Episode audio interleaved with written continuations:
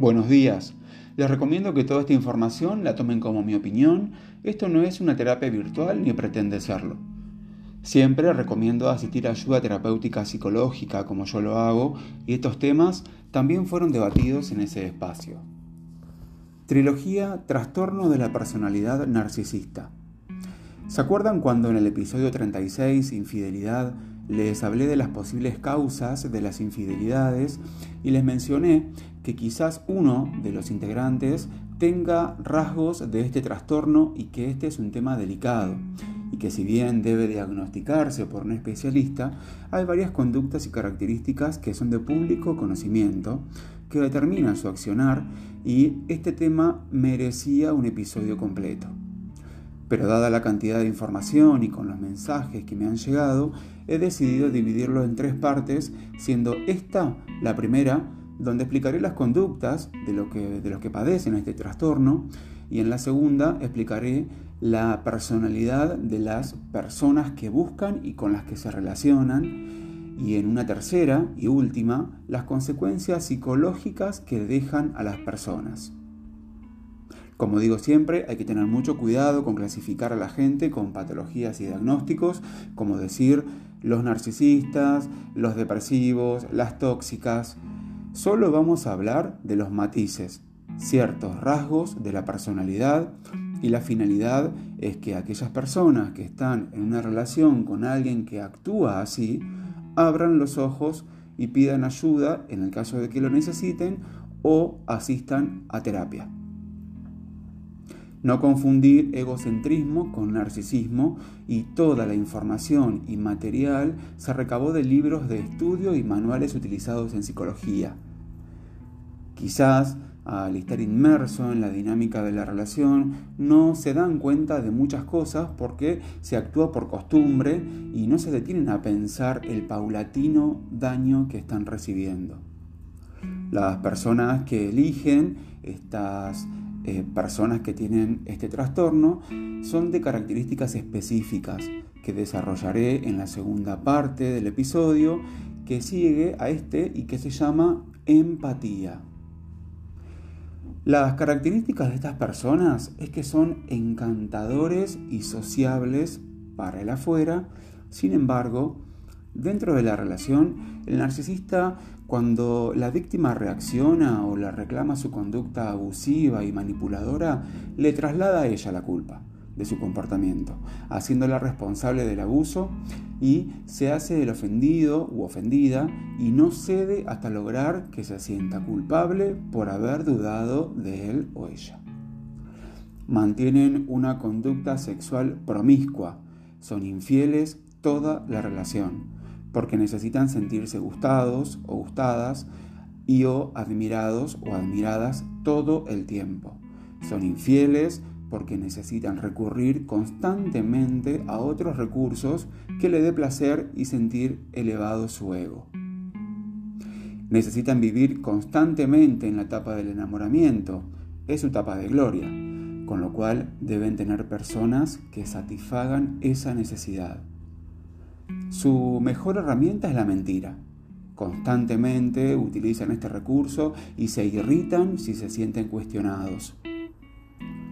Hablan constantemente de lo loco o loca que era su ex, pero no cuentan el daño psicológico que llegan a ocasionar a su víctima.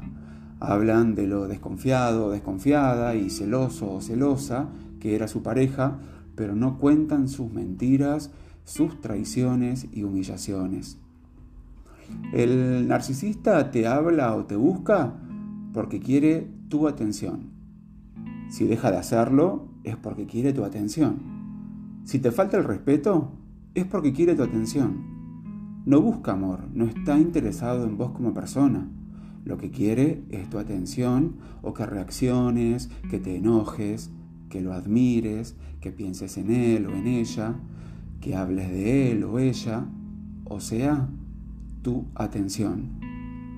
Pero no hay arma más letal que lo ignores. Nada odia más que eso. Buscan constantemente la aprobación y admiración de los demás.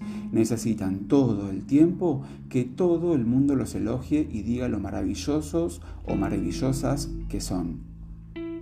carecen absolutamente de empatía y no soportan las críticas.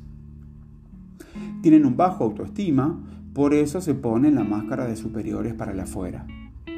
Cuando el, narcisista se ha cansado de usarte, recluta gente de su entorno para que hagan correr mentiras sobre vos antes que reveles su abuso o lo que descubriste, los famosos monos voladores. Sientes que te miente constantemente, te provoca celos que después te niega y te hace el refuerzo intermitente que ya hemos hablado de lo que significa. La frialdad absoluta que demuestran los eh, que padecen este trastorno o estos matices y o rasgos de la personalidad al término de la relación expone por completo su verdadera naturaleza. No dejes que un narcisista te convenza de que se preocupa por vos. Alguien que realmente se preocupa por vos nunca te hará daño, ni querrá derribarte, ni controlar tu vida. Y cuando pones límites o intentás, genera una ira y agresividad terrible, porque odian que les digan que no, porque ellos hicieron todo un trabajo para tenerte ahí disponible y manipularte a su antojo, entonces no podés revelarte. Necesitan tu frustración, tus lágrimas, tu malestar, tu dolor y tu lucha por darle sentido a su comportamiento. Recuerda esto, si te duele ver al narcisista feliz con su nueva pareja, vos también te veías feliz para quienes no sabían lo que vivías en tu relación. Incluso las relaciones tóxicas se ven felices en redes sociales. Esto ya lo hemos hablado en otra oportunidad, en otro episodio. Nadie muestra las fotos eh, que no sean, digamos, alegres eh, o de felicidad eh, o demostrando amor. Esto es muy común. Así que mejor agradece que ya no te está causando problemas a vos. Mereces ser feliz y tener una relación sana, porque para ellos nunca nada va a ser suficiente. Frase del día. Serás amado el día en que puedas mostrar tu debilidad sin que el otro se sirva de esto para afirmar su fuerza. Por último, los narcisistas no tienen los mismos apegos como el común de la gente. Esa es la razón del por qué tan rápida y fácilmente se mueven a la siguiente relación, sin remordimientos o culpas. Algunos que hasta último momento decían amarte, cambian de parecer.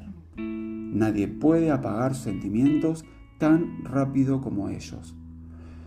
Pero es así porque nunca fue amor, amor verdadero y antes de descartarte ya tienen a su próxima víctima lista para comenzar otra relación en forma paralela. Pero ya hablamos de infidelidad.